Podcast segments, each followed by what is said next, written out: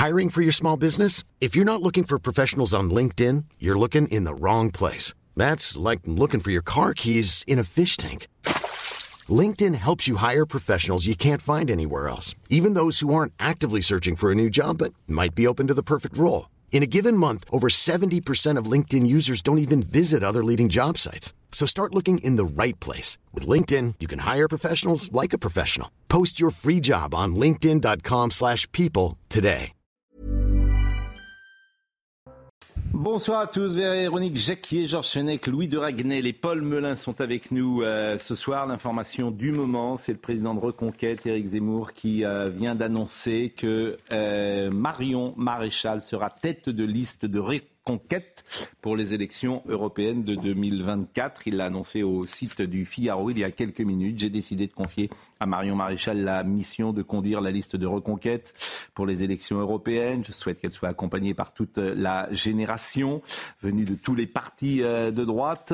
Il dit également plus loin quelle est votre conception de l'Europe? Quand je me suis lancé dans la campagne présidentielle, j'ai dit que je m'y lançais pour lutter contre le grand remplacement et contre l'islamisation du pays. Il se trouve que la France n'est pas seule dans ce combat. Elle est simplement la pointe avancée d'un phénomène qui sera et qui est déjà le grand défi du XXIe siècle, l'immigration et l'islamisation de toute l'Europe. En vérité, un continent se déverse dans un autre. C'est une des phrases, je pense, qui sera très commentée, très forte je la répète, euh, en vérité, un continent se déverse dans un autre, l'Afrique dans l'Europe. L'Afrique avait 100 millions d'habitants en 1900. À l'époque, l'Europe comptait 400 millions d'habitants.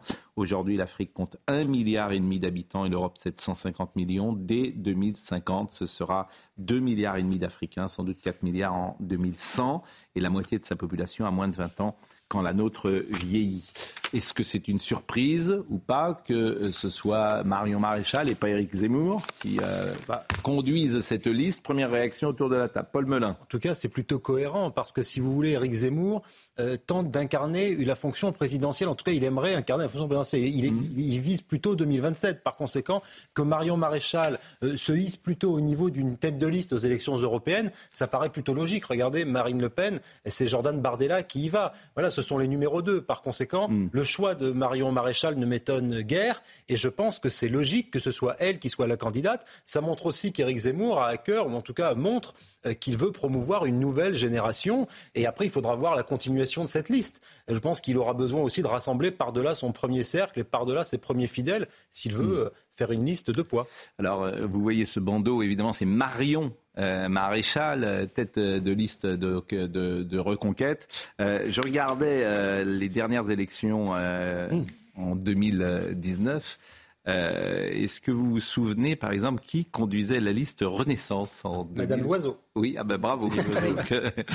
laisses un souvenir impérissable non, mais c'est, française. Non, mais c'est, intéressant. Bon, Jordan Bardella avait euh, déjà euh, été euh, présent. Jordan Bardella qui avait fait 23%. Hein, c'était la première liste européenne. C'était lui qui était arrivé en tête.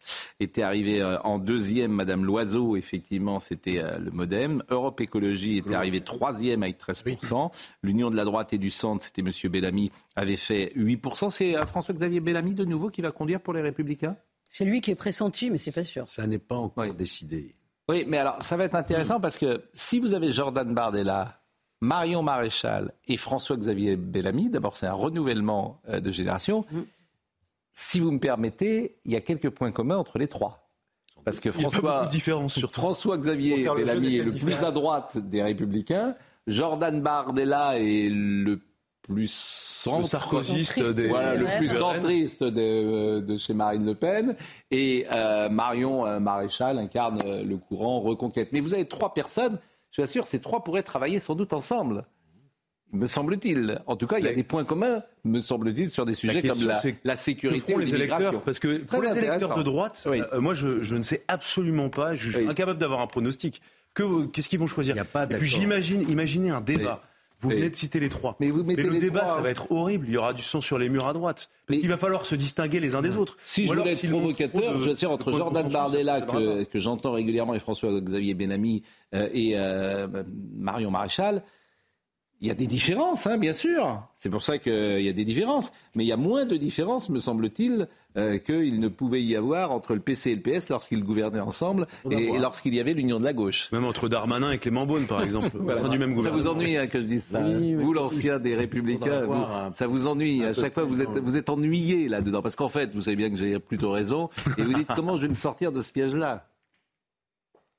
Il faudra voir un petit peu ce qu'il y a effectivement dans les propositions. Mais on le sait, ce qu'il y a sur l'immigration, sur l'immigration, je pense sur qu'il y aura ces sujets-là. Sans doute des points de vue très, très similaires. Pascal. Après, sur les sujets économiques. Ah, les sujets économiques, l'espace Schengen aussi, euh, qui la question européenne. il n'y en a pas un qui veut sortir de l'Europe. La défense européenne, la question euh, de la diplomatie. Le problème, c'est que l'électorat, leur électorat pense la même chose. Que ça vous déplaise ou non, oui. Pascal. Chacun a son histoire. Oui, bah alors. Voilà, nous sommes issus du gaullisme. Bah bien, sûr, bien sûr, Ça n'était pas l'histoire de Jean-Marie Le Pen, qui est aujourd'hui, dont Bardella est l'héritier, même si.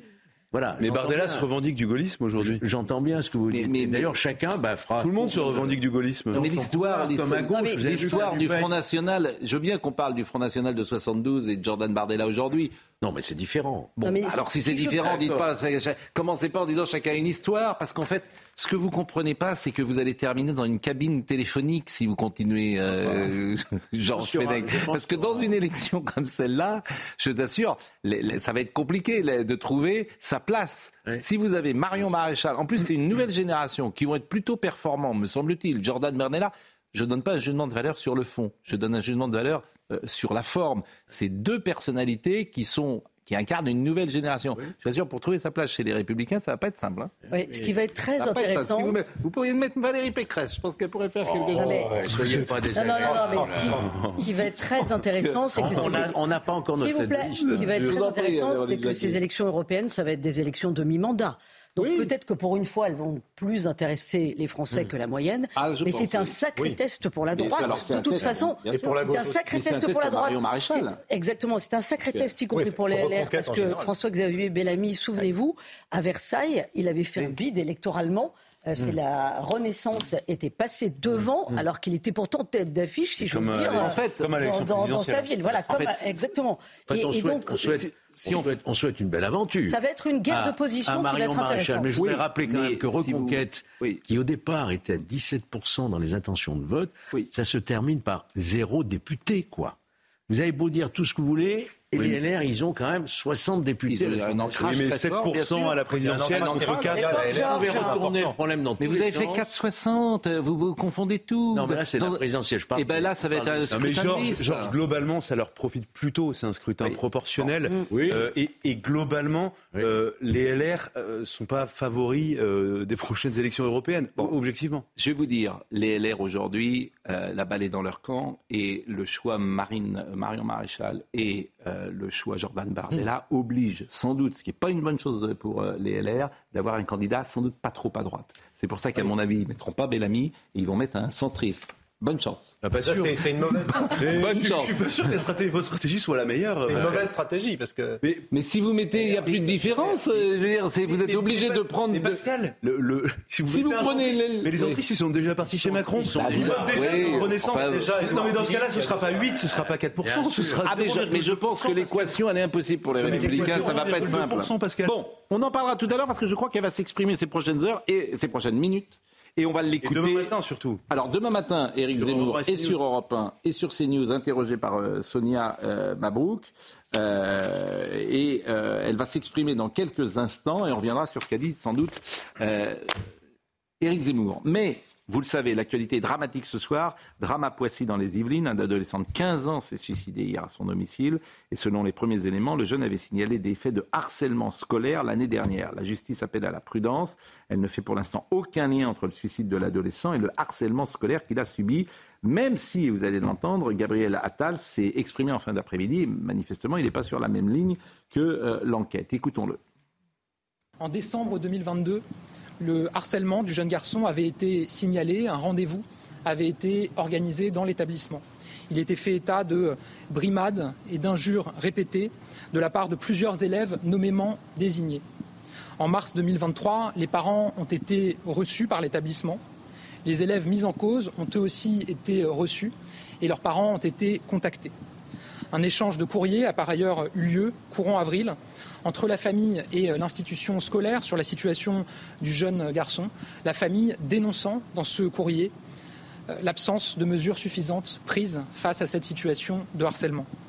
L'établissement indique que le jeune homme a bénéficié d'un suivi régulier par la CPE, et ce jusqu'à la fin de l'année scolaire. En fin d'année, un point a été fait avec le père de ce jeune garçon. Depuis le 1er septembre, il était scolarisé au sein d'un autre établissement à Paris, où il a fait sa rentrée cette semaine. La police et la justice ont bien sûr connaissance de ces éléments. Je le dis, il reste des points à éclaircir. Et je veux évidemment que toute la lumière soit faite sur ces faits. J'ai donc décidé de déclencher une enquête administrative dont nous tirerons toutes les conclusions. Chaque drame est un drame de trop qui nous rappelle que nous ne sommes toujours pas à la hauteur. Ce ne sont pas des personnes, évidemment, que je veux mettre en cause. C'est la réponse de l'institution éducation nationale face à l'urgence du harcèlement scolaire qu'il nous faut continuer à profondément changer. Comme ministre, après un tel drame, j'ai un double devoir. Un devoir de compassion, bien évidemment, mais aussi et surtout un devoir d'action. Nous devons aller plus loin, plus loin encore que ce qui a d'ores et déjà été engagé. Une initiative forte sera prise en la matière très prochainement. Nous le ferons. Ce jeune de 15 ans s'est pendu à son domicile de Poisson dans les Yvelines. Sur ce nouveau drame, euh, Pascal, moi je m'interroge quand même sur le fait que lorsque le père et son fils vont au commissariat pour, je ne sais pas s'il allait déposer une plainte, il n'y a qu'une main courante qui est faite. Une main courante, ça remonte pas à la justice. On dit la justice est saisie. La justice, moi je, demande aussi vraiment une enquête administrative. Pourquoi cette... On devrait faire comme pour les violences intrafamiliales, il n'y a plus de main courante. Dès qu'il y a un signalement, ça part au parquet. Et là, c'est resté manifestement, enfin sous réserve de vérification, c'est resté au niveau du commissariat. Qu'il y ait eu des choses de fait dans l'établissement, c'est bien, on en prend acte, mais peut-être que la plainte au parquet aurait dû prospérer aussi. On se souvient évidemment de la petite Lindsay, 13 ans, qui s'est suicidée en mai dernier dans le Pas-de-Calais. Des faits de harcèlement avaient été euh, remontés euh, par sa famille.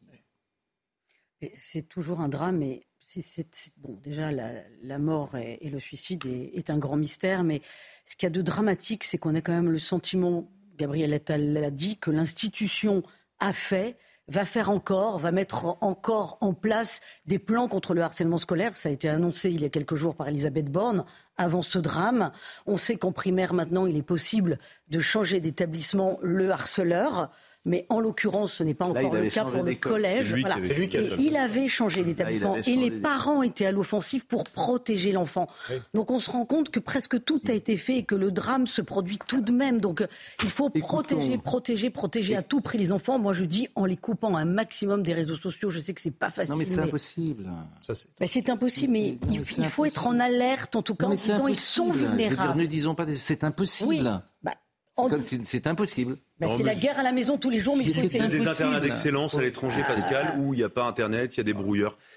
Ça existe. Ah bah, bah, alors, effectivement, si vous faites euh, un internat et que vous euh, mettez les enfants euh, sans contact avec l'extérieur, ça c'est possible, mais je vois pas comment on peut faire ça à l'échelle oui, dans tous les foyers, C'est absolument impossible. Donc écoutons quelques élèves qui connaissaient cet adolescent et qui ont témoigné cet après-midi. C'était un élève euh, assez discret, assez solitaire. Il était vraiment seul. Ça fait mal parce que euh, il était, euh, enfin, il avait tout son avenir devant lui.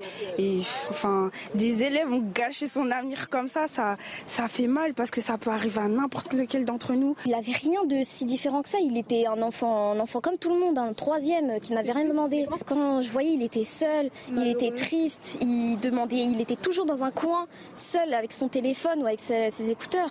Ça, franchement, ça me faisait de la peine. Parce que je me disais, je sais pas en fait s'il était comme ça, s'il était insociable ou s'il était mal dans sa peau, mais ça se voyait qu'il avait quelque chose. Très touchant évidemment d'écouter ses enfants et un voisin euh, connaissait également ce jeune homme de 15 ans qui s'est donc euh, suicidé. C'était un petit, mon petit voisin, hein, un petit gars que, que, je connais depuis, depuis qu'il est tout petit. Hein, euh, très gentil, un petit garçon vraiment, enfin un petit garçon maintenant c'est un ado, mais adorable, vraiment bien élevé, charmant, très gentil. On n'aurait jamais pu penser qu'un drame comme ça pouvait arriver chez nous. Enfin, c'est une, tragédie. On est sous le choc, c'est vraiment une tragédie. Cette phrase est évidemment très forte. On ne peut jamais imaginer, on ne peut jamais imaginer le, le drame et le pire. Bah, individuellement, non, mais après, on peut mettre en place un certain nombre de politiques, à mon avis, autres que les petites politiques conjoncturelles, de dire, voilà, comment est-ce qu'on doit améliorer la procédure. Je ne dis pas que ce n'est pas important, mais à chaque fois qu'il y a ces nouveaux cas de harcèlement, à chaque fois que ça conduit à des conséquences aussi funestes, on dit, plus jamais ça, le ministre arrive, nous dit, ça va changer, je vais prendre des mesures. Euh, il y a des numéros verts, il y a toutes sortes de mesures qui sont mm. prises et on s'aperçoit que ça ne change rien. Après, il s'est remis en question. Peut-être que le programme, il ne sommes pas à la hauteur. Absolument, mais hein. peut-être qu'il le dit aussi pour son prédécesseur, M. Ndiaye, qui n'a pas fait grand-chose. Voilà, il a le mérite de dire des choses, Gabriel. Voilà, il dit des choses sans langue de bois. D'abord, il dit les choses, il vient devant les caméras. D'accord avec vous. Ce qui n'est pas facile dans un cas comme celui-là. Il garde de la prudence. Et je trouve que son intervention euh, est intéressante parce qu'il dit nous ne sommes pas à la hauteur. Il vient d'arriver dans un ministère, il dit nous ne sommes pas à la hauteur. Mmh. Bon. Il attendons quand, même, attendons quand même les conclusions euh, mm. de l'enquête qui, qui va être menée par l'inspection générale de l'éducation nationale. Mm. Parce que souvent, on s'émeut beaucoup au moment où survient le drame, et on a mm. raison de le faire. Mais, mais ensuite, les leçons et les enseignements, ils sont attirés à ce moment-là. et, c'est vrai qu'objectivement, reconnaissons-le, on en parle beaucoup moins euh, quand euh, les, inspections remettent leur rapport, leur Soyons prudents, parce que ce cas, nous ne le connaissons pas complètement. Non. Soyons prudents, un suicide est toujours un mystère. Véronique le disait. Il peut être multifactoriel, bien évidemment. On a vu des, effectivement un fait divers où le harcèlement était au cœur du mm. suicide et on le devinait. Est-ce que cette fois-ci c'est la même chose? Il faudra peut-être attendre Exactement. Quelques, quelques temps. C'est d'ailleurs ce que dit l'enquête. Hein. Pour le moment, euh, j'ai trouvé que Gabriel Attal est, plus offensif, si j'ose mm. dire, euh, là-dessus, en, faisant un lien entre le harcèlement et le suicide. Donc le mieux est peut-être d'attendre les prochaines heures et d'avoir de, nouveaux éléments. Dans l'actualité, et on reste à l'école avec une manif anti-abaya, une dizaine de professeurs se sont mis en grève aujourd'hui dans le lycée polyvalent de Maurice Utrio de Stein en Seine-Saint-Denis. Ils dénoncent l'interdiction du port de l'abaya et du camis dans les établissements scolaires. C'est formidable d'ailleurs. Et ils dénoncent aussi le manque de moyens de l'éducation euh, nationale. Alors je ne sais pas si oh ces profs seront sanctionnés ou pas, mais c'est vrai que c'est quand même, ce pays devient un peu compliqué quand même, parce que quand une décision est prise par un ministère, vous avez aujourd'hui des enseignants qui ne sont pas d'accord avec euh, cette décision. Voyez euh, le sujet de Nicolas Fontaine. Une dizaine de professeurs se sont réunis devant le lycée Maurice Utrio de Stein. Et pour cause, le corps enseignant a lancé un appel à la grève. Il dénonce une baisse importante de moyens et rejette l'interdiction de la baille décidée par le gouvernement nous tenons à nous désolidariser de la politique islamophobe du gouvernement. Nous n'avons pas à faire la police du vêtement. Nous refusons de stigmatiser les élèves qui portent une abaya ou un camis. Pour Farid Haïd, conseiller municipal à Pierrefitte-sur-Seine, cette polémique a pour objectif de cacher un problème bien plus important il faut parler aussi de la qualité d'enseignement. Il faut parler des enseignants qui seront devant les élèves. Et qu'est-ce qu'on nous sort Gabriel Attal pour faire son coup de pub et pour effacer euh, Darmanin, qu'est-ce qu'il fait? Il fait son petit coup de pub avec la Baïa. Nous, ce qu'on souhaite, c'est faire en sorte que nos enfants puissent réussir. Et pour que nos enfants puissent réussir, c'est des moyens pour l'éducation nationale des enseignants formés, et des, des, infirmières. Des professeurs rejoints par des parents d'élèves qui dénoncent une hausse des effectifs dans les classes, passant de 24 à 30 élèves, et la baisse du nombre de CPE, 3 au lieu de 4. Aujourd'hui, ce sont plus de la moitié des professeurs qui se sont mis en grève dans ce lycée de Seine-Saint-Denis. Non mais de toute façon, on peut répondre à ce conseiller. Les Français ne veulent pas d'abaya. Tous les sondages le montrent. Le gouvernement a pris une bonne décision. On ne veut pas de signes communautaires, qu'ils soient culturels ou religieux, au sein de l'école. Bien sûr qu'il y a d'autres problèmes, mais, celui-ci en fait partie. Mais symboliquement, voilà. Le, conseiller, lui, visiblement, non, mais vous avez le droit d'avoir des signes culturels à l'école, c'est bien. Moi, je vous rejoins sur le fond, parce qu'effectivement, ça pose un problème, mais comme je le dis tous les jours, euh, ça, va être lassant. Euh, si tout le monde n'a pas la même culture, ou en tout cas ne partage hmm. pas des valeurs communes. Mais, pardonnez-moi, ça ne tombe pas sous le Conseil d'État. On est à la limite, là, entre le cultuel et le culturel. Mais, c'est quand même le, et je suis bien d'accord avec vous. Qui relie à une confession, donc à une communauté. mais c'est un vêtement qui est porté au Moyen-Orient. Il faut arrêter. Eh bien moi, je n'ai pas envie que la France euh, devienne le Moyen-Orient. avec vous, mais rien contre le Moyen-Orient. Peu importe. Pascal, si elle reste France. Pascal, à la limite, peu importe. Peu importe, c'est une tenue qui est portée pour incarner, euh, brandir une religion. Donc, quoi qu'il arrive, que ça s'appelle l'abaya, que ça s'appelle demain, c'est un autre nom, ça s'appelle une tenue religieuse par destination puisque c'est utilisé à des fins euh, de provocation de prosélytisme et pour honnêtement pas forcément tout le temps, honnêtement pas forcément tout le euh, temps. Attendez-vous, moi je crois aucunement. Je pense, vraiment qu'il y a parfois pas de provoque, il y a tout simplement on s'habille comme ça, c'est une, une, autre Mais vous plaisantez Pascal. Et je pense, attendez, je regardais beaucoup de reportages, j'en ai lu aussi. De se couvrir avec des gens qui disaient, des jeunes filles qui disaient, ah, mais j'ai fait la rentrée, moi je savais pas. Euh, j'ai toujours fait comme ça. Non mais attendez, je pense qu'il n'y a pas une seule personne en France qui a fait la rentrée des classes et qui ne savait pas que la baïa était interdite. Surtout quand vous la portez, vous êtes un petit peu informé. Oui. Est-ce que c'est culturel euh, de euh, la place de la femme dans certaines religions ou est-ce que c'est euh, uniquement du domaine religieux? Les deux se confondent. Je vais vous dire les deux. Exactement. Pascal, parce que la culture est une émanation de la religion. Bien sûr. Nous, on est imprégnés quand on parle des valeurs judéo-chrétiennes. Mais, bien sûr. En fait, c'est le catholicisme, c'est la chrétienté, mais je suis et même la religion juive, mais et qui imprègne même le code civil, le code pénal, qui sont des émanations euh, de la Bible, des commandements. J'en suis. C'est notre coutume. Mais je suis 100% d'accord avec vous. Mais nous disons la même chose. C'est-à-dire que nous disons la même chose. C'est-à-dire qu'aujourd'hui, vous avez des jeunes filles qui sont peut-être très loin de la religion, mais qui sont pas de même culture que vous, et qui ont un rapport aux hommes et par, pourquoi pas aux femmes qui n'est pas le même que vous, parce que les cultures sont différentes. Et je suis entièrement d'accord avec vous. Pascal, mais, le sujet fondamental. Mais pour, aller, ça, pour aller au bout, Pascal. Mais bien sûr, c'est le, sujet fondamental. C'est le sujet fondamental. J'ai une question à vous poser.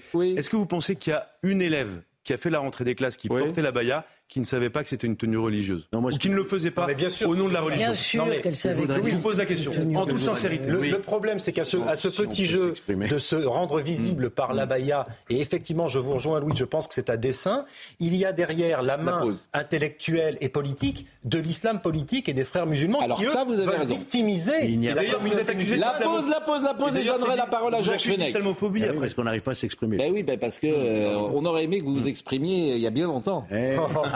Eh. PR de l'époque. Oui. quand vous fuite, ça marche bien votre livre. On va en reparler. Parce qu'il est excellent. Pas ce soir, mais on va en parler parce qu'il est excellent. Oui, il y a une belle, une belle audience, effectivement. Exactement. Et, et je m'en flatte parce qu'il faut savoir un certain nombre de choses qui sont trop occultées. Eh bien, écoutez, euh, c'est le Georges Fenech ce soir offensif qui est avec nous. Euh, on écoutera sans doute Marion Maréchal Le Pen. Marion Maréchal, d'ailleurs, on l'appelle Marion Maréchal. Maréchal. Euh, qui s'est exprimé sur TF1 ces dernières minutes. Et on pourra l'écouter puisque l'information importante de la soirée, c'est qu'elle sera tête de liste aux européennes pour la formation Reconquête en juin prochain. A tout de suite. Mathieu Devez nous rappelle les titres. Marion Maréchal sera tête de liste reconquête aux élections européennes. Dans un entretien au Figaro, Éric Zemmour explique ne pas avoir vocation à être candidat à toutes les élections. Il souhaite que Marion Maréchal soit accompagnée par toute la jeune génération venue de tous les partis de droite. Après les émeutes, la facture grimpe à 730 millions d'euros. France Assureur a donc réévalué le coût des dégradations liées aux violences urbaines qui ont suivi la mort de Naël. Il était auparavant de 650 millions d'euros. Les dommages aux biens professionnels et aux collectivités locales représentent plus de 90% du coût total. J-2 avant le début de la Coupe du Monde de rugby. La compétition commence vendredi par un choc entre la France et la Nouvelle-Zélande, bien sûr au Stade de France. Le sélectionneur Fabien Galtier a dévoilé la liste des 23 joueurs retenus pour disputer le match d'ouverture. Une composition sans surprise où Yoram Moefana remplace au centre Jonathan Danti, blessé.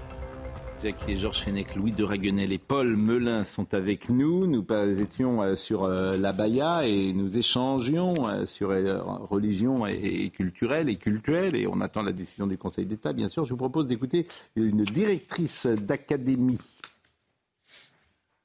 Les professeurs aujourd'hui font grève dans cet établissement car ils sollicitent des moyens supplémentaires. Voilà. Donc, euh, ce qu'il faut euh, retenir, hein, c'est que nous sommes dans un processus classique de carte scolaire euh, et que les demandes actuelles formulées par les équipes enseignantes sont à l'étude vraiment. le processus de carte scolaire est un processus long qui nécessite des réajustements hein, au regard des évolutions qui ont eu lieu pendant les congés et les congés d'été. donc voilà, nous sommes à l'heure actuelle dans ce cadre-là. Vous voyez, la directrice de l'académie a dit les profs font grève euh, par manque de moyens. Euh, non, pas que. Il y avait aussi, ils contestaient la Baïa, mais elle-même. Pas de vague. Mm. Pas de vague, parce qu'autrement, c'est elle qui prend. Elle est directrice de l'académie. Elle doit tenir ses troupes. Donc elle préfère nier ça, parce que si elle nie pas ça, il faut prendre des sanctions. Donc pas de vague. Pas de vague. Mm. Voilà, donc tout est comme ça en fait. Mais la vérité, c'est que ce, ce qu'elle dit, sauf erreur de ma part, mais n'est pas vrai. Parce qu'elle sait aussi parce qu'elle n'est pas capable, sans doute, de prendre tout le problème dans sa Bien sûr, mais bien, elle, est, ensemble, elle est incapable d'avoir de, l'autorité, point, c'est tout, elle est incapable. Vous disiez que derrière la Baïa, il y a l'extension du domaine du halal. On sait très bien que ce qui pose problème... Mais là, c'est intéressant, parce que vous avez l'autorité. En fait, une directrice d'académie doit taper sur la table. Oui. Ou alors, elle n'est pas faite pour ça, qu'elle fasse autre chose. oui, mais elle est coincée. Pourquoi Elle parle, pardonnez-moi, elle parle de carte scolaire.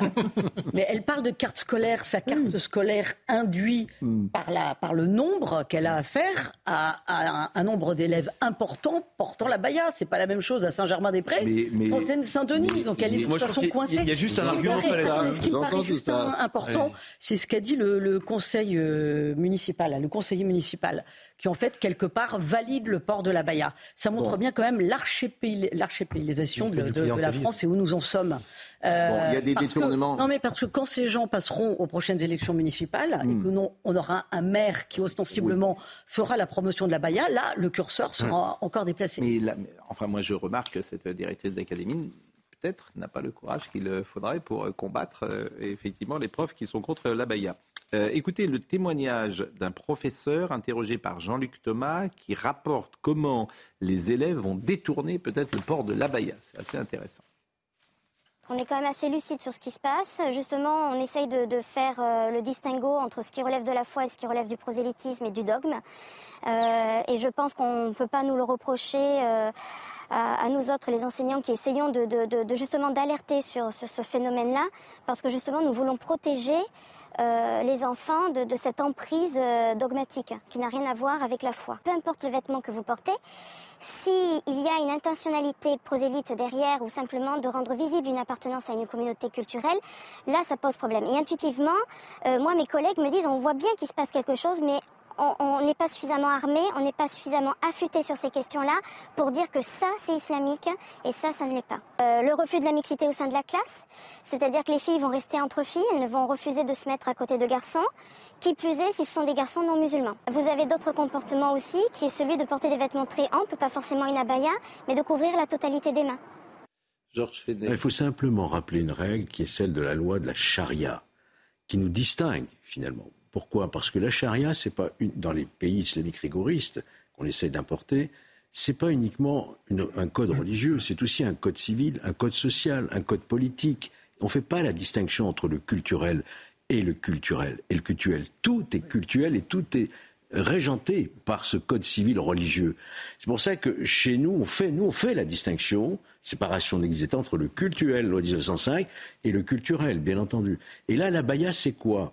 C'est ce mélange, finalement, cette fusion d'une culture, d'une communauté religieuse qui veut continuer à vivre suivant le... Et je rappelle qu'il y a eu des sondages où beaucoup de jeunes mettaient la loi de la charia au-dessus des lois de la République. Il y a que 300 euh, incidents hier. Oui. Ça reste. Non, mais c'est pour bien faire. La, la Baïa, c'est un signe de communauté religieuse, incontestablement. Oui, oui, oui. Et on, va voir ce religieuse, culturelle, c'est tellement large. Le problème, c'est que les professeurs sont les catalyseurs d'une situation à la dérive depuis des décennies, comme nos, comme nos pompiers, comme nos policiers. Ils ont face à eux un mur, et ce mur, ça s'appelle le choc des civilisations. C'est documenté. C'est Huntington. Mais le qui est en train de se produire. Pascal, allez, on a dit tout ça. Il n'y en a eu que 300. Ça montre aussi que quand on est ferme et qu'on preuve d'autorité et eh ben, ça peut marcher, bah, ça peut donner des résultats. On a déjà dit tout ça. Bon, vous avez vu l'affaire des crèches, qui ressemble à l'affaire de la Baïa. Et c'est des crèches dans des grands groupes. C'est-à-dire que ces grands groupes. Des EHPAD. Des EHPAD, pas de la Baïa, vous avez dit de la Baïa. Les EHPAD, l'affaire Orpea. Donc euh, les crèches rappellent, j'ai dit, la crèche rappelle l'affaire de la Baïa. Ça peu, ça fait un peu tiquer. Donc évidemment, c'est l'affaire de l'EHPAD. Pourquoi? Parce que les mêmes causes produisent euh, les mêmes effets. Mm. C'est-à-dire qu'on veut rentabiliser qui a ces crèches? Des fonds de pension. Que veulent ces fonds de pension? Bah, Effectivement, faire du profit. Et à ce moment-là, tu euh, limites les coûts. Donc, euh, les enfants étaient une couche de temps en temps. Vous aviez des assistantes maternelles qui faisaient également le ménage. Euh, mm. Deux métiers différents, me semble-t-il. Et vous allez voir le sujet de Donna Tengu. Et c'est vrai que ça interpelle dans la société d'aujourd'hui. Repas rationnés ou encore sur Booking, certaines crèches privées seraient prêtes à tout pour atteindre la meilleure rentabilité. Le constat dressé par le livre enquête Le prix du berceau, apparaître le 8 septembre prochain au seuil, est alarmant. Selon les témoignages recueillis par ses auteurs, dans certaines crèches privées, la course au rendement aurait bien pris le pas sur le bien-être des enfants globalement, dans ce secteur, euh, il y a quand même tout est fait pour euh, réaliser des économies, notamment sur les repas, mais pas seulement, beaucoup aussi sur le, personnel. Hein. le nombre de gens qui nous ont dit euh, bah, Je suis allé au supermarché à la supérette à côté pour acheter 4 yaourts parce qu'on n'en avait pas assez. Face aux dérives de la privatisation, certains élus en appellent à une commission d'enquête parlementaire. C'est le cas notamment de Manuel Bompard, invité de la grande interview de CNews et Europa. Il faut une commission d'enquête parlementaire pour qu'on enquête sur ce qui se passe euh, réellement dans ces crèches lucratives privées, dont le coût est de 15%, euh, le coût de fonctionnement est de 15% supérieur aux crèches euh, publiques et dans lesquelles il y a manifestement des situations de maltraitance. Selon un rapport de Matignon publié en 2021, les crèches privées représentent 20% des places disponibles, soit 80 000 places, et réalisent un chiffre d'affaires compris entre 1,1 et 1,4 milliard d'euros. Les crèches privées représentent 80 000 places, soit quelques 20% des places disponibles et réalisent un chiffre d'affaires compris entre 1 et 1,4 milliard d'euros. Donc, un gâteau se partage quatre grands bah, groupes. évidemment, voilà un peu comme d'ailleurs ce qu'on appelle vulgairement le marché de l'or gris, à savoir effectivement la course à la rentabilité qu'il y a autour des EHPAD. Vous ah aviez raison, Pascal, de eh faire le parallèle parce que c'est exactement la même ah situation. C'est la course au profit au détriment des plus fragiles. C'est là que c'est encore plus cruel. et ça dit aussi quelque chose de notre société, dans notre rapport aux petits et aux anciens. Dans l'idée aussi que les citoyens ont aussi une part de responsabilité, je pense. Et ça dit aussi quelque chose de l'état de la famille, de l'état du soin que l'on prend au nôtre aussi. Je pense qu'il y a deux sujets. on ne le sait pas. Vous êtes, euh, quand vous confiez votre enfant dans une crèche, vous savez pas qu'il va être maltraité? Vous imaginez que ça va bien se passer. Parents, bien évidemment. Pourquoi? Parce qu'on pense que l'État fait son joue Mais ça, c'est pas l'État, c'est les, crèches privées. Je vous rappelle quand même que la protection matérielle infantile, elle, la maternelle infantile, a aussi le droit d'aller inspecter les crèches publiques. Bien sûr, mais c'est privé. Mais, ils sont obligés de les prévenir avant. Eh, Donc euh, mais c'est ça. Ils sont obligés de les prévenir. Il faut le faire de manière. Et eh ben c'est interdit ça. Bien sûr. Comment C'est pas possible aujourd'hui. Mais on sait faire des contrôles. Il faut les, il faut, ils doivent être prévenus. Il faut faire des contrôles. Ah ben non, je suis d'accord avec vous. Mais si, mais Georges, si on dézoome un peu ce sujet, changer de logiciel. En fait, ça remet en cause c'est notre notre gestion de la grande vulnérabilité, le commencement et la fin. La naissance avec des enfants qui euh, sont totalement euh, incapables de rien faire tout seuls parce que de fait ils sont fragiles et les EHPAD, vous aviez raison. Il faut des contrôles. Faut pas. Il s'agit. Il y a quelqu'un qui veut nationaliser les crèches. Non. Bah moi je moi je mais, il faut des contrôles. Est-ce que c'est pas une euh, politique publique d'État Il faut des contrôles mais le vrai scandale. Et je pense que le problème c'est la libéralisation de toutes ces, ah, ces petites zones comme ça euh, de, de, de, prise en charge de la vie de certaines personnes dans la société oui. et, et, en fait le fait de libéraliser de fait induit euh, des excès. Et, moi, je pense que c'est une politique publique. Je, pense qu'il faut que ça, soit ça rentre précisément dans le cadre d'une politique. Et pourtant, je ne peux pas être soupçonné de marxisme. Là, vous m'étonnez ce soir, Louis. Non, non, mais réellement. Je, suis d'accord avec vous. Je veux bien que le, système libéral peut être euh, pour vous un, frein. Euh, ah, pour gérer euh, la grande vulnérabilité, la fragilité. Oui, moi, je suis d'accord avec. Et un cahier des charges. c'est un honneur, c'est une responsabilité quand on est dans un pays comme la France, qui est un pays très développé, très évolué d'avoir un État qui prend en charge la, grande faiblesse. Alors, ce que je pense, mais Louis, euh, on peut réussir. On a le droit de pas être d'accord. Hein, mais, mais, comment Mais on peut réussir sans passer par là. Si vous faites un cahier des charges et que vous imposez au, euh, privé. Mais euh, pourquoi ça marchait il y a 30 ans et pourquoi ça ne marche plus aujourd'hui? Qu'est-ce qui a changé dans nos mentalités Parce que c'est les fonds de pension euh, qui parce qu'il y avait, voilà. C'est tout. Ça existe. C'est simple. Mes enfants étaient dans des crèches publiques et ça s'est bien passé depuis 20 ans. Notons aussi quand même que ce sont des métiers où il n'y a plus de d'attractivité. 60% des assistantes dans les crèches ne sont pas diplômées. Eh euh, Benjamino me parle et Benjamino va peut-être me dire qu'on va écouter Marion Maréchal. J'imagine c'est cela qu'il veut me dire. Euh, oui, si je lui laisse deux secondes, ah. me répond-il à l'oreillette. Et je vous donne euh, en direct ce que me dit Benjamino. Deux secondes sont passées. C'est bon, me dit-il. Nous pouvons l'écouter. Tout ça est en direct, Madame, Messieurs. Il est 20h43. Marion Maréchal. L'opportunité de rassembler les électeurs de droite autour d'une grande bataille, euh, et je pèse mes mots, qui euh, est civilisationnelle, qui est historique, qui est vitale, qui est celle de la défense de notre identité, de notre culture, de nos valeurs, qui sont aujourd'hui menacées par l'assumation migratoire et par l'islamisation. Bon, c'est intéressant parce que ça, ce sont des choses qui sont audibles aujourd'hui qui ont été dites parfois dans le passé, dans les années 80 ou 90, mais qui n'ont pas forcément la même résonance qu'ils ont aujourd'hui. Et on le voit bien à travers la Baïa, à travers d'autres euh, thèmes. Donc, est-ce qu'elle arrivera à faire mieux qu'Éric Zemmour? Forcément, c'est une question. Mais elle, elle n'avance pas masquée avec euh, ce que j'entends là. Ce sont des, phrases, je le répète, qui euh, étaient inaudibles il y a encore dix ans. Je ne suis pas sûr que. Euh, Attention aux campagnes monothématiques. Bah, elle vient de commencer. on se Pascal, ça fait trois campagnes européennes qu'on parle que d'immigration et de protection des frontières, que tout le monde hmm. euh, dit il faut renforcer Frontex, il faut mieux contrôler. Alors à chaque, avec chacun avec des nuances. Alors certains qui disent restera. Non, je suis d'accord avec vous, mais en fait, comme l'Europe ne protège pas, les gens ont besoin de protection, Georges. Et en fait, ils ont vu la libéralisation économique, industrielle, absolument, sanitaire, sanitaire, absolument. mais la menace imminente. Vous ne pouvez pas résumer la campagne des européennes au problème de l'immigration. Je suis d'accord avec vous. Mais la eh menace de protection, celle-là. Les autres campagnes, vous avez peut-être raison, mais celle-ci, peut-être pas. Il faudra voir. Parce qu'en fait, c'est les gens qui décident. C'est toujours pareil. C'est les gens qui décident. L'électeur est roi. Et les, ben, l'électeur est roi. et peut-être que précisément l'électeur, euh, aujourd'hui, il considérera que c'est le sujet numéro un. Peut-être. Sans doute, mais c'est pas le seul. Pour l'Europe, vous dire. oui. Mais j'ai bien compris. Georges, c'est comme la réponse sur la Baïa. Euh, euh, la priorité, évidemment, c'est pas euh, la Baïa ou l'apprentissage du français. Bon, non, mais il y a plusieurs sujets prioritaires. Écoutez, je pense qu'il peut avoir un consensus. Je ne parle pas de ceux qui sont sur le territoire de France, mais de dire qu'il faut arrêter l'immigration en France. Est-ce qu'il peut avoir un consensus là-dessus?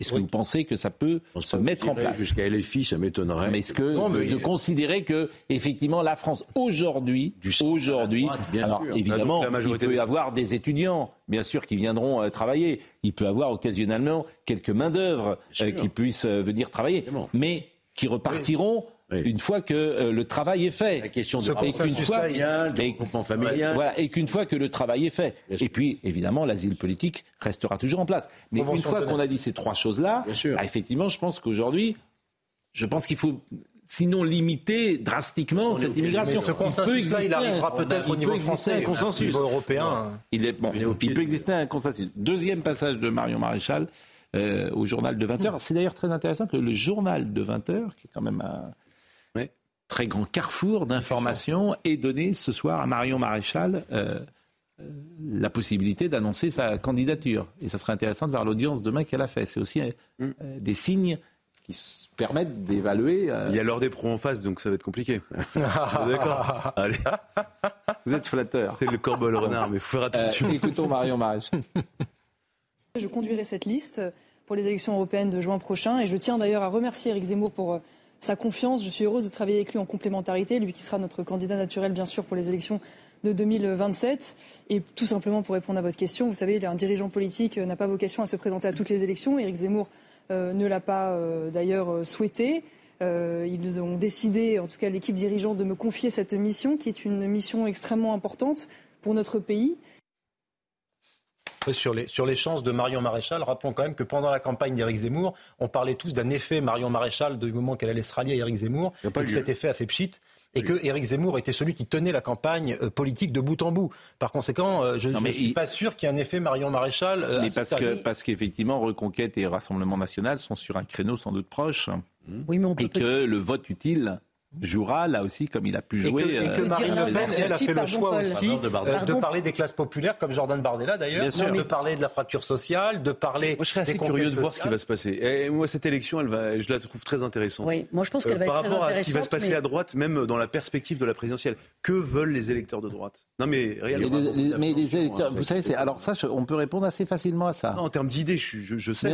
oui. Mais en termes d'incarnation. Ah ben, est-ce que, est que leur vote va plutôt se concentrer Vous disiez peut-être le vote utile, genre Bardella. Mm. Est-ce qu'ils vont se dire ah bah tiens Marion Maréchal et sa liste pourquoi pas? Est-ce que les LR vont réussir à, conjurer le sort? Moi, je pense que. Elle a évoqué la Baïa Marion Maréchal et je vous propose de l'écouter puisque. Et je rappelle que demain, Éric Zemmour sera euh, l'invité de Sonia Mabrouk qui est évidemment dans notre émission. Si on avait suivi Marine Le Pen à une certaine époque, pour les mm. européennes, on serait sorti de l'euro, je vous rappelle. Mm. Non, mais un point de détail comme cela. Non mais, non mais Georges, vous savez quoi Arrête. Ces arguments n'ont pas de prix. Mais, mais, on peut parler de Jacques Chirac, de l'appel de Cochin, c'est pareil. Je veux dire, évidemment, tout le monde a changé d'avis sur ce sujet. La retraite à 60 ans. Alors. Bon, mais, mais vous savez que c'est une bonne nouvelle pour. C'est pas le sujet. Peut-être pas pour mon cas. Mais... vous avez le droit de pas euh, vouloir avoir des différences. Mais, je suis en train de vous dire. Mais cher ami, sur cet échiquier politique, vous pouvez avoir hum. des différences, c'est entendu. Mais est-ce que ces différences ne permettent pas de travailler ensemble? C'est une question que vous devez vous poser. Pour le moment, vous ne travaillez avec personne. Les Républicains, vous travaillez avec qui? Personne. Alors, où est-ce que vous allez chez Emmanuel Macron? Ou est-ce que vous allez chez euh, la droite? macroniste, vous savez, qui a cassé cette dynamique de la ah, droite tout. de la gauche. Et je pense que vous n'avez plus d'espace. J'en ai peur. Parce que le macronisme a réconcilié J'en ai peur. Mais écoutons euh, Marion Maréchal. Écoutons Marion Maréchal. Je suis maman de deux petites filles. Euh, et je ne vous cache pas que euh, la perspective qu'elle puisse demain, si rien n'est fait, grandir dans un pays où euh, le sujet du voile et de la baya devient quotidien, un pays qui est rythmé par les destructions des émeutes, par les viols de clandestins ou les meurtres gratuits de clandestins, comme nous en avons vu encore il y a quelques semaines et durant cet été, est une perspective qui me désespère. Bah, on peut reconnaître que l'actualité donne raison à l'ADN de Reconquête, hein, quoi qu'il en soit. Je vous rappelle qu'en 89, on parlait de l'affaire des foulards de Creil. 33 ans plus tard, on parle de la Baïa. C'est à se demander de quoi on parlera dans 20 ans. Donc effectivement, l'actualité est inquiétante. En tout cas, ce que dit euh, Marion Maréchal ici euh, confirme ce que disait Georges sur le fait qu'on s'achemine quand même vers une campagne monothématique. et que là, oui, c'est quand même, enfin, politiquement, en, termes de pure stratégie politique, mais quand vous faites qu'une seule campagne, alors que là, il y a le sujet de l'inflation, etc.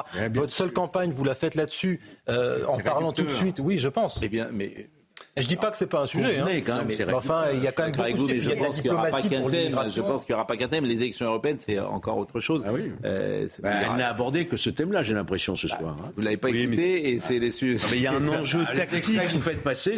Genre, il y a un enjeu Baïa, l'immigration, la Baïa, l'immigration. L'Europe, c'est quand même autre chose aussi. Georges, je suis d'accord avec vous. Mais il y a un enjeu tactique à montrer la couleur, à essayer de montrer. Ça n'a pas trop réussi à Eric Zemmour pour la présidentielle.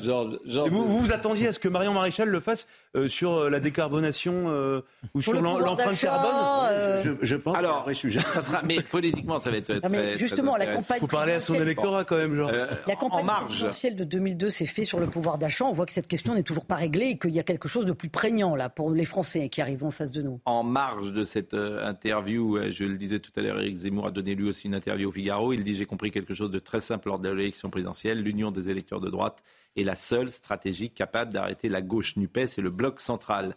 Cette alliance du centre-gauche et du centre qui a été forgée par Emmanuel Macron et dont Édouard Philippe et tant d'autres veulent être les héritiers, j'ai également compris que ni la candidate du Rassemblement national ni les politiciens de LR n'étaient favorables à cette union. La candidate du RN privilégiait ce qu'elle appelle l'union des patriotes avec ceux de gauche. Les dirigeants du LR ne veulent pas d'alliance avec le RN et avec Reconquête, contrairement à ce que préconise au fond Nicolas Sarkozy, contrairement surtout à ce que souhaite la majorité de leurs électeurs.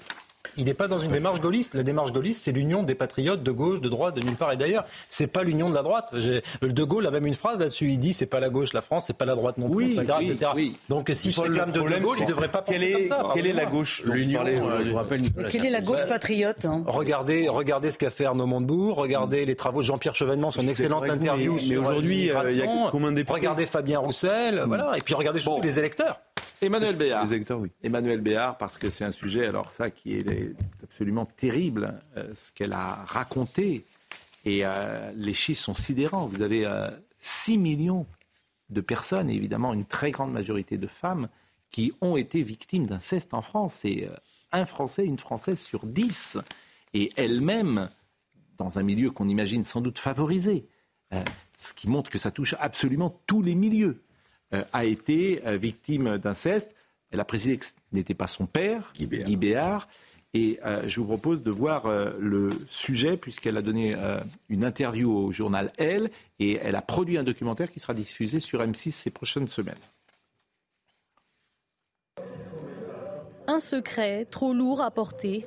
Dans un silence trop bruyant, documentaire qu'elle a co-réalisé, l'actrice Emmanuelle Béard révèle avoir été victime d'inceste de l'âge de ses 10 à 14 ans, sans pour autant révéler l'identité de son agresseur. Dans un entretien exclusif accordé au magazine Elle, la comédienne est revenue sur cet épisode douloureux, la peur, mais aussi les raisons du silence des victimes. Ce qu'il y a de terrible, c'est que souvent la personne qui agresse n'a même pas besoin de dire tais-toi. C'est implicite, on se tait. Un silence que l'actrice a osé briser en se confiant à ses proches. Je l'ai dit à 14 ans. Pourquoi 14 ans? Je n'ai pas les réponses. J'ai craqué, j'en pouvais plus. Dans un premier temps, j'en ai parlé à ma grand-mère. C'est elle qui m'a sauvé la peau. Elle m'a sauvé la peau tant de fois. Une confession qui met au jour le tabou des violences sexuelles sur mineurs, selon Anne-Claire, déléguée générale de Face à l'inceste. Face à l'inceste, on représente 6,7 millions de victimes en France. Les victimes, en fait, ont ensuite des impacts au long cours. Ce sont vraiment des violences traumatisantes. De son côté, l'exécutif n'a pas tardé à réagir, puisque la secrétaire d'État chargée de l'enfance, Charlotte Cobel, a indiqué qu'une grande campagne gouvernementale serait annoncée dans les 15 prochains jours. Dans les phrases que dit euh, Emmanuel Béard, il y a cette phrase terrible que vous venez d'entendre aujourd'hui, les séquelles restent plantées là dans mon ADN, mes nuits sont blanches, les unes après les autres. Ça s'est passé il y a 50 ans. Je hurle dans le silence comme des millions d'autres que personne n'entend. Et je trouve cette phrase absolument euh, incroyable parce que euh, la blessure est toujours à vif. Je vous propose de l'écouter euh, dans une bande-annonce de ce que sera ce documentaire. J'ai 11 ans. Tu déchires mon sommeil comme tu déchires sans bruit aucun ma chemise de nuit. J'ai très froid. Aucun cri ne sort de ma bouche. Ma bouche est cousue. Quand il fait jour à nouveau, tout semble intact, comme si de rien n'était. Et si mon père, ma mère, mon école, mes amis ne voient rien, c'est que tout peut recommencer. Et tu recommenceras pendant quatre ans. Aujourd'hui, les séquelles restent plantées là. Mes nuits sont blanches. Je hurle dans le silence comme des milliers d'autres que personne n'entend. Quel courage Mais que, que faire euh, Que faire? Alors déjà, ce qu'elle fait est très bien et très courageux, parce que c'est une très grande actrice, c'est pas une influenceuse. Sa, parole porte, son exemple porte. Elle peut justement euh, euh, faire en sorte que des jeunes femmes disent ça m'est arrivé aussi, il faut que je me confie à quelqu'un, il faut que ça sorte, il faut que je le traite, il faut que voilà. Donc c'est ce qu'elle fait ce soir, enfin ce qu'on apprend aujourd'hui, ce qu'elle fait. Euh, par-delà son témoignage est énorme, je pense, pour les personnes qui ont été blessées, qui ont été violées, disons les choses, qui ont été victimes d'inceste. C'est déjà fort. La question, euh, est-ce que l'État, est-ce que la société peut combattre le mal qui peut exister euh, chez certains dans ce type de transgression? Est-ce qu'il faut des politiques publiques, des sensibilisations publiques, des, campagnes d'information? Que faire? La, première chose, je pense que déjà, euh, s'il y a des politiques pour inciter les enfants à apprendre à, leur dire voilà, ça, on peut pas faire ça, euh, à respecter leur corps, comprendre comment fonctionne leur corps, ça, c'est des choses qu'on peut faire. Mmh. Et, que pour que les enfants immédiatement aient le réflexe de se dire bon bah ça, c'est pas normal, et ça, ça relève de quelque chose de normal. Euh, faire la part des choses entre ce qui est du domaine de l'affection d'un père, d'un oncle, d'une tante avec un enfant, et ce qui est de l'ordre de, de, la transgression et de l'interdit. Et ça, je pense que c'est quelque chose qu'on peut faire. Mais ensuite, moi, ce que je trouve saisissant quand j'écoute euh, cette bande-annonce, c'est qu'en fait, je, pense que même moi, je, suis à milieu de comprendre ce que les personnes victimes d'inceste ont ressenti. Bien sûr. Ça me paraît tellement... Euh, moi, j'ai eu la chance d'être épargné par euh, ces sujets-là. Et je me dis que c'est euh, quelque chose d'abominable, et je pense que je ne mesure pas, je ne me rends, même en essayant de comprendre, je ne me rends pas compte à quel point euh, c'est une ignominie, à quel point c'est une souffrance, à quel point ça vous envahit, ça vous dévaste. et j'ai du mal à comprendre comment on peut se reconstruire. Pardonnez-moi, ce qu'il c'est que. Georges, j'assure, les, les lois ont été votées notamment pour recueillir la parole de l'enfant.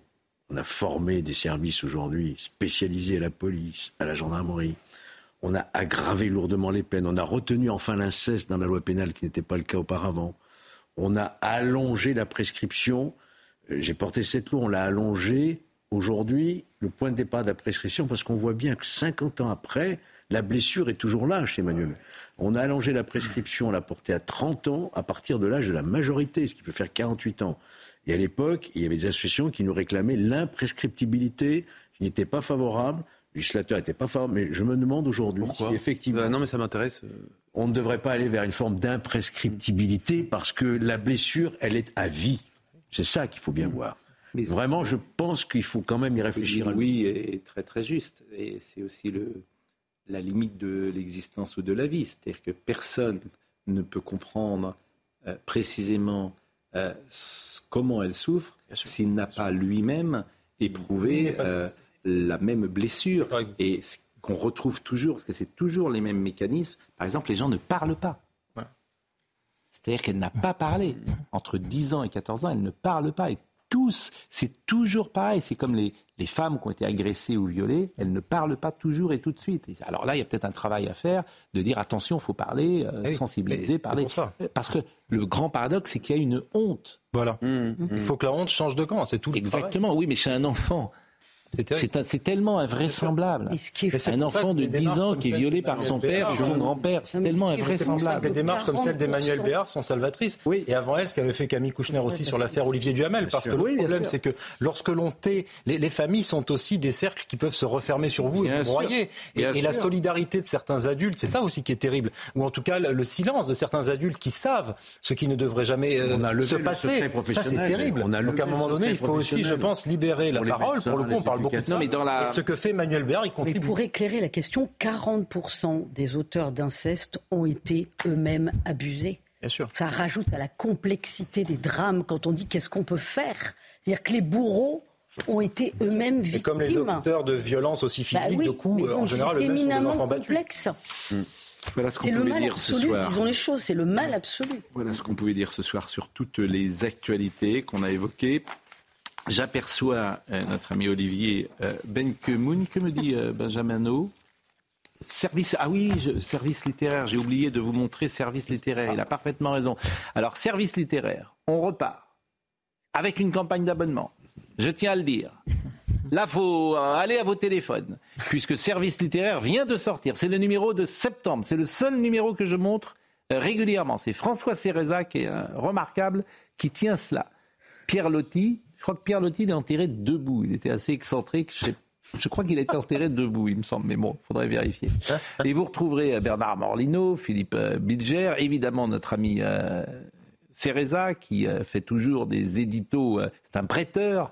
on l'a reçu ici pour le dictionnaire amoureux du panache, dictionnaire du panache, que vous pouvez également acheter. On fait de la publicité pour Monsieur Cereza. Mais oui, il a du talent. Il faut encourager les gens qui ont du talent. Du talent. Et service littéraire, donc la campagne d'abonnement, vous pouvez vous abonner parce que c'est voilà, c'est un. Euh, c'est un, un, journal qui a besoin de lecteurs et qui a beaucoup de talent, croyez-moi, et qui n'est pas politiquement correct dans le choix des romans Ça, et des récits. C'est dans la presse littéraire aujourd'hui, croyez-moi, c'est c'est pas toujours le cas. Eh bien, un secteur qui doit échapper au politiquement correct, c'est bien les romans. Ben oui, ben oui, et, on ne dit pas écrivaine forcément dans le service littéraire, ni autrice, je pense. On dit écrivain ou euh, romancière peut-être, non? Romancière, c'est joli. romancière, c'est joli. C'est joli. Bon, 2,50 ça va? Service littéraire. Comment ça va? Ça va bien. Bon. Vous n'avez pas parlé de, des Rolling Stones encore une fois? Non, mais euh, on prend pas. Mais vous aimez le nouveau morceau? Moi, j'adore. Non, mais sérieusement, vous, sérieusement. Il y, a de la guitare, ça, ça, ça, ça, ça guitare, oui, il n'y a, pas de, a pas de la flûte traversière. Ça, je... vous, étiez vous me dites qu'il y a de la guitare, oui, il y a de la guitare chez les Rolling Stones, c'est sûr. Il n'y a, pas, de la harpe aussi. Allez, on est en retard, paraît-il. Bon. Allez-y alors. Bah, oui, autrement. Euh... Bah, autrement, on reviendra sur euh, l'affaire Béard, qui, qui, a beaucoup euh, occupé les, les, les plateaux de, de, CNews. Il y, a beau, il y, a eu beaucoup de témoignages en réalité. On reviendra sur l'autre terrible info du, du jour. C'est ce jeune homme qui s'est qui s'est pendu. Oui, et ça, c'est une actualité effectivement dramatique. Voilà. Jean-Luc Lombard était à la réalisation, Ludovic Liebar était à la vision. Merci à Lounès Bérou qui était au son avec Thomas. Merci à Benjamin qui était ce soir vraiment assez exceptionnel et remarquable. Thomas Saint-Jean était là, bien sûr. Kylian Salé. Toutes ces émissions sont retrouvées sur cnews.fr. Julien Pasquet, vous le retrouverez à 22h. Nouvelle défaite pour lui ce soir. 5-0. Bien difficile. Il n'a toujours pas marqué, un, depuis la reprise du championnat, il n'a toujours pas marqué un point. Il n'a pas gagné une victoire, mais bon. On n'a toujours pas vu d'image hein, de vous. Non, mais il n'y a pas, il a pas, là, On va laisser prendre. La rentrée est dure pour euh, Julien. Ah. à demain matin.